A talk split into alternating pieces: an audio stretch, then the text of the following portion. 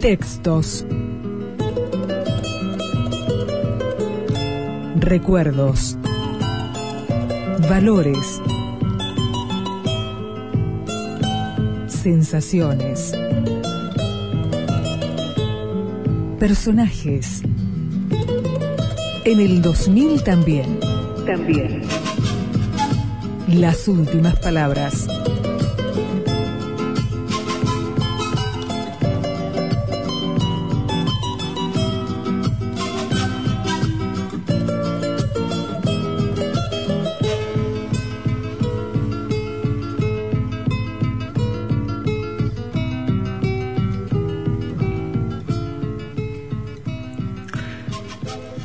Seis hombres poblaron la tierra de los árboles.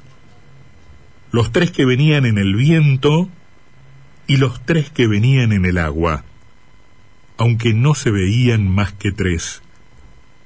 Tres estaban escondidos en el río y sólo les veían los que venían en el viento cuando bajaban del monte a beber agua. Seis hombres poblaron la tierra de los árboles.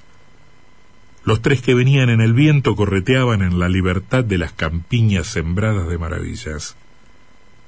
Los tres que venían en el agua se colgaban de las ramas de los árboles copiados en el río a morder las frutas o a espantar los pájaros, que eran muchos y de todos colores.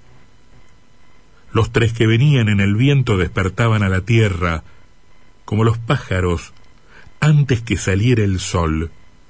Y anochecido, los tres que venían en el agua se tendían como los peces en el fondo del río sobre las hierbas pálidas y elásticas, fingiendo gran fatiga. Acostaban a la tierra antes que cayera el sol.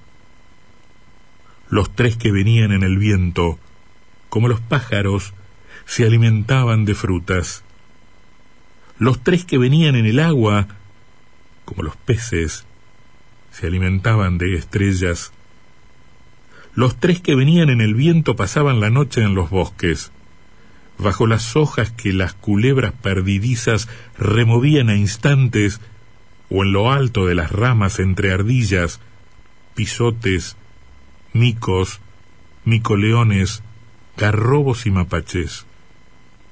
Y los tres que venían en el agua, ocultos en la flor de las posas o en las madrigueras de lagartos que libraban batallas como sueños o anclaban a dormir como piraguas. Y en los árboles que venían en el viento y pasaban en el agua, los tres que venían en el viento, los tres que venían en el agua, mitigaban el hambre sin separar los frutos buenos de los malos, porque a los primeros hombres les fue dado comprender que no hay fruto malo. Todos son sangre de la tierra, dulcificada o avinagrada, según el árbol que la tiene.